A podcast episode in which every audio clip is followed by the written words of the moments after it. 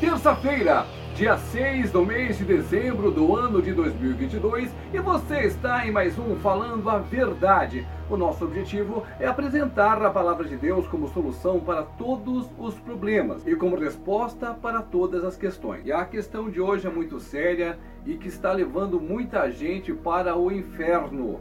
Trata-se da hipergraça. E hipergraça é uma coisa que não existe não existe a hipergraça. Mas o que, que é a hipergraça? É a pessoa acreditar que uma vez salva, ela está sempre salva. Que ela pode pintar o 7, pintar o 8, pintar o 9, ela pode adulterar, ela pode matar, ela pode roubar, ela pode fazer o que ela bem entender que ela está salva. E não é assim. A hipergraça não existe. O que, que é a graça? A graça é a nossa salvação desmerecida. Ou seja, não há mérito algum em mim ou em você pelo fato de nós sermos salvos em Cristo. Quem pagou o preço foi Jesus. Ele foi lá, não devia nada. A Bíblia ressalta com todas as letras, no Antigo e no Novo Testamento. Não há pecado algum sobre Jesus. Ele nunca pecou. Enquanto que nós, nós já nascemos no pecado. Desde que Adão pecou e foi destituído ali da presença do Senhor, nós vivemos e convivemos com o pecado. Cabe a nós aceitar a Jesus, o mediador, o dono da graça, o que pagou o preço, porque o inocente foi levado à cruz. E por causa desse sangue derramado, e por causa desse sacrifício, e principalmente por causa da ressurreição de Jesus, hoje nós temos salvação, porque Cristo pagou o preço é esta a graça. A graça é um favor desmerecido. Nós não merecíamos ser salvos. Iríamos todos para o fogo do inferno, porque todos estávamos debaixo do pecado. Mas quando apareceu o justo, o verdadeiro justo, que não tinha pecado nenhum sobre ele, ele estava apto a ser esse cordeiro. Então, o sangue derramado na cruz, a morte por crucificação e a ressurreição nos dá hoje o direito de sermos aceitos como filhos de Deus através de Jesus. Esta é a graça. E para por aí, esse negócio de aceitar a Jesus e levar uma vida, um pé na igreja, outro pé no mundo, isto leva para o inferno, isto leva para o abismo.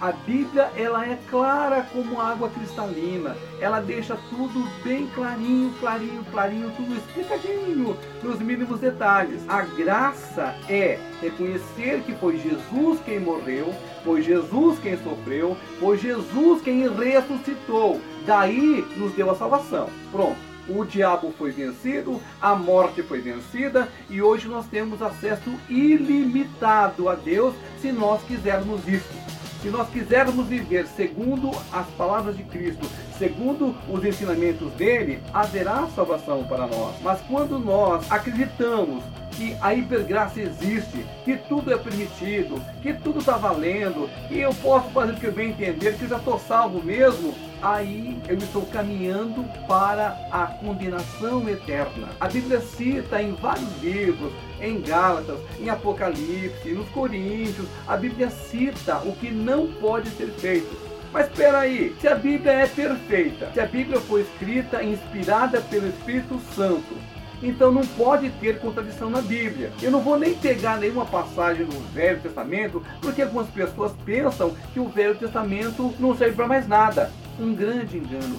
A Bíblia ela é perfeita e o Antigo Testamento se completa. Ele se encaixa perfeitamente bem no Novo Testamento. As profecias do Velho Testamento e as do Novo Testamento, as que não se cumpriram, irão se cumprir. Não existe uma divisão teológica. Ah, porque o Deus do Antigo Testamento é um, o Deus do Novo Testamento é outro. Isso é mentira. Mentira descarada. É obra de Satanás para querer enganar as pessoas fracas. Deus é um só, ele é único. E digo mais, ele é imutável. Deus não muda. E retomando aqui o raciocínio que eu estava conversando com vocês, a Bíblia ela é perfeita. Se ela é perfeita, ela não apontaria os pecados. Ela não diria, não faça isso, não faça aquilo. Porque se nós já estivéssemos totalmente salvos depois que Jesus morreu e ressuscitou, então se existisse de verdade a hipergraça, o versículo que eu vou ler para você aqui hoje, ele não deveria estar na Bíblia. A Bíblia nos ensina direitinho o caminho para a eternidade e também ensina direitinho o caminho que não deve ser seguido, para que nós não caiamos nas mãos do demônio de Satanás e depois que pereçamos junto com ele. A Bíblia é libertação é liberdade, é amor, é justiça, é juízo. Não existe hipergraça. E agora na palavra do Senhor eu vou te mostrar por que, que não existe. Carta que Paulo escreveu aos Gálatas, capítulo 5, dos versículos 19 ao 21. Ora, as obras da carne são conhecidas e são prostituição, impureza, lascívia, idolatria, feitiçaria, inimizades, porfias, ciúmes, iras, discórdias, dissensões, facções, invejas, bebedices, glutonarias e coisas semelhantes a estas, a respeito das quais eu vos declaro, como já outrora vos preveni, que não herdarão o reino de Deus os que tais coisas praticam. Se é assim, então a hipergraça não existe. Porque aqui na palavra do Senhor, no livro de Gálatas, Paulo fez uma relação curtinha. E depois, lá em Apocalipse, a mesma coisa o Senhor fala. Se existe a hipergraça, então por que, que esse versículo está aqui na Bíblia? É porque a hipergraça não existe. Você pode conhecer a Jesus, você pode caminhar ao lado dele, mas isso não quer dizer que você não seja tentado por Satanás. E se você não estiver firme em Cristo, você pode cair. E se você cometer os pecados relatados aqui na Bíblia, na palavra do Senhor, e se você não se arrepender, não haverá hipergraça que te salve.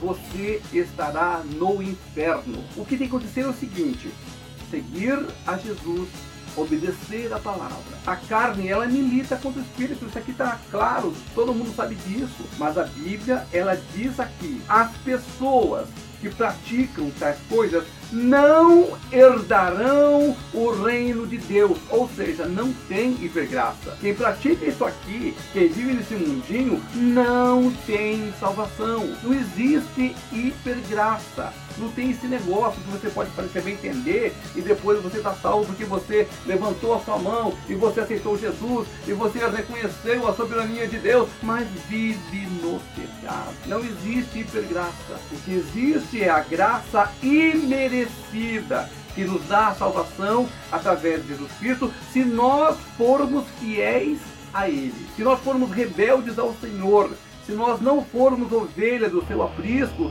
nós não estaremos com Ele, nós estaremos separados dele. E há uma corrente muito grande, pessoas pregando isso, que não é preciso mais ler a Bíblia, que não é preciso mais fazer jejum, que não é preciso mais você cultuar a Deus, que não é preciso mais você se preocupar com nada, porque a hipergraça já está aí, ó, rodando para quem quiser, e é mentira. Meu irmão, minha irmã, é necessário que você aprenda, que você se ligue, que você entenda, que você se esforce em entender o que é que está acontecendo ao seu redor e ao seu derredor.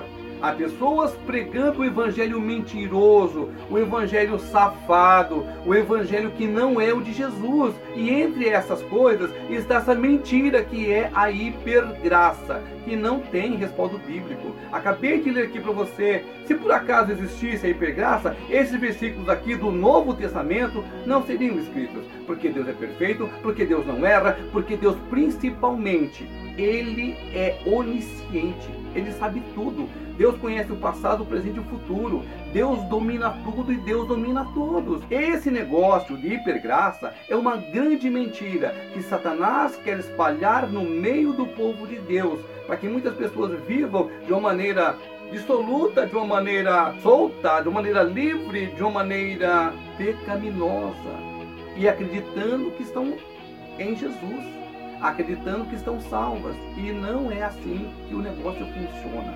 Preste muito bem atenção.